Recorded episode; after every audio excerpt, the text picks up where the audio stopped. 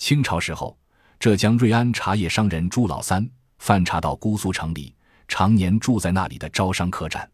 招商客栈隔壁住着一个年纪轻轻的寡妇。朱老三旅途寂寞，常常有意无意到寡妇家串门，久而久之，双方都有了情谊。这一年茶叶价格暴跌，原本就是做小生意的朱老三哪里经得起这场风波？眼看失煞老本，所以朱老三整天愁眉紧锁，长吁短叹。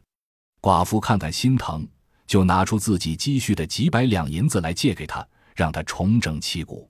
有了这笔资金垫底。再加上时来运转，第二年茶价暴涨，朱老三不但翻回老本，还赚了一大笔钱。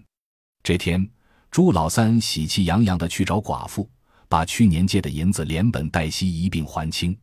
寡妇也喜上眉梢，备了酒菜留他喝上几盅。喝着喝着，寡妇吞吞吐吐，有意要以终身相托。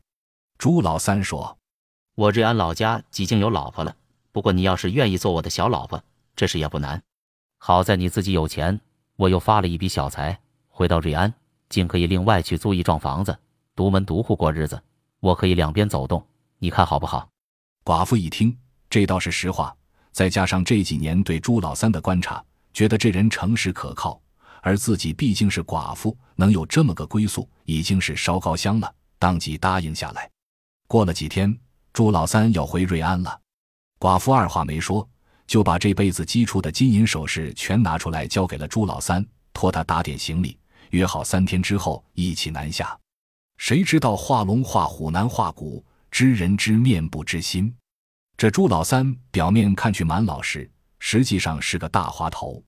他回到客栈，打开这包金银首饰一看，顿时起了黑心。第二天一早，闷声不响，一个人雇了一艘快船，悄悄地离开了姑苏城。那寡妇在家里眼巴巴的等，三天一过，杳无音讯。于是他便让隔壁一个老婆婆陪着，一起到客栈去寻。客栈伙计说：“朱老三在三天前就走了。”寡妇一听，顿时晕了过去。老婆婆慌了，又是掐人中，又是泼凉水，折腾了好一阵，才算把寡妇就醒过来。问她是怎么回事，寡妇只是闷头哭，就是不开口。眼看天色已黑，老婆婆要回家了。伙计特地开了一个房间，让寡妇在客栈休息一夜，等天亮了再做记忆。这一夜，寡妇总是哭哭啼啼，她越想越冤，越想越愧。何况这种事又是声张不得的，想想实在无法做人。到三更过后，竟一根裤带挂上梁，上吊死了。一晃几年过去了，这一年。有个平阳的茶叶商人林阿大贩茶叶到姑苏，也住进了这家招商客栈，正好住进当年寡妇吊死的那个房间。半夜里，总觉得有个黑影，人不人，鬼不鬼的在哭泣。林阿大心慌意乱，连忙点燃一炷香，默默向空中祷告：“倘若你有什么冤屈，不妨托梦给我，只要我帮得上忙的地方，我林阿大一定尽力而为。”说来也怪，这一夜。林阿大果然梦见了当年吊死在这个房间里的寡妇，寡妇声泪俱下，把朱老三骗他钱财，害得他上吊冤死的前后经过细细诉说一遍。又说这几年一直想找个客商能助他一臂之力，却总是没有合适的人。听说林先生是平阳人，回家要路过瑞安，就求你大发慈悲，把我带到瑞安去吧。林阿大说：“我是人，你是鬼。”我怎么能带你到瑞安去呢？寡妇说：“我的鬼魂可以附在你的雨伞、手巾上，不过一路之上，你的雨伞手中不要放得太严密了，这样我就有办法附上去。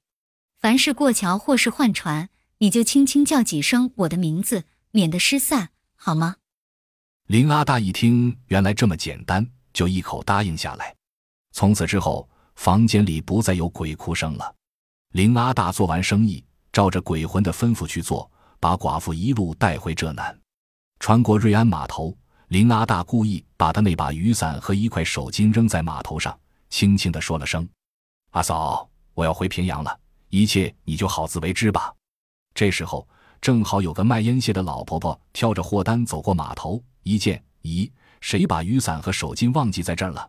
看看都是半新不旧的，还好用一阵子呢，就一声不响捡起来，放在货单里，挑着担子走乡串村去了。哈哈，这可实在是个好机会。寡妇的鬼魂正愁找不到冤家对头呢，如今有这么一个老婆婆带着她到四乡八里去转悠，不是再好也没有的事了。从此以后，寡妇的鬼魂形影不离地跟着卖烟屑的老婆婆走乡串村，寻找那个负心汉。那么，那个负心汉朱老三究竟在哪里呢？原来，这家伙昧着良心吞没了寡妇的家产，回到瑞安家中，当即买田买地，造起新屋，又在镇上开了一个药铺。后来又娶了个年纪轻轻的小老婆，好不得意。谁知道天网恢恢，疏而不漏。这天，他正坐在药铺里，朝外看着街景，忽然看见门口停着一副烟屑担子。那担子里除了烟屑之外，还不伦不类的放着一把雨伞、一块手巾。忽然，朱老三觉得身上一阵发冷，打起寒战来了。他是坐也坐不稳，站也站不安，心中烦躁不安。老是回想起几年前在苏州城里的事情，一会儿他看见那寡妇满脸是血，朝他哭诉；一会儿又看见那寡妇伸长了舌头，正对着他怒目而视。朱老三惊恐万状，跪在地上拼命磕头，可寡妇的鬼魂却依旧缠着他不放。朱老三被逼急了，披头散发的跑到大街上，逢人就说自己当年丧心病狂骗人家含富钱财的丑恶行径。一边说一边打自己的耳光，弄得瑞安城里人人都知道朱老三是个大坏蛋。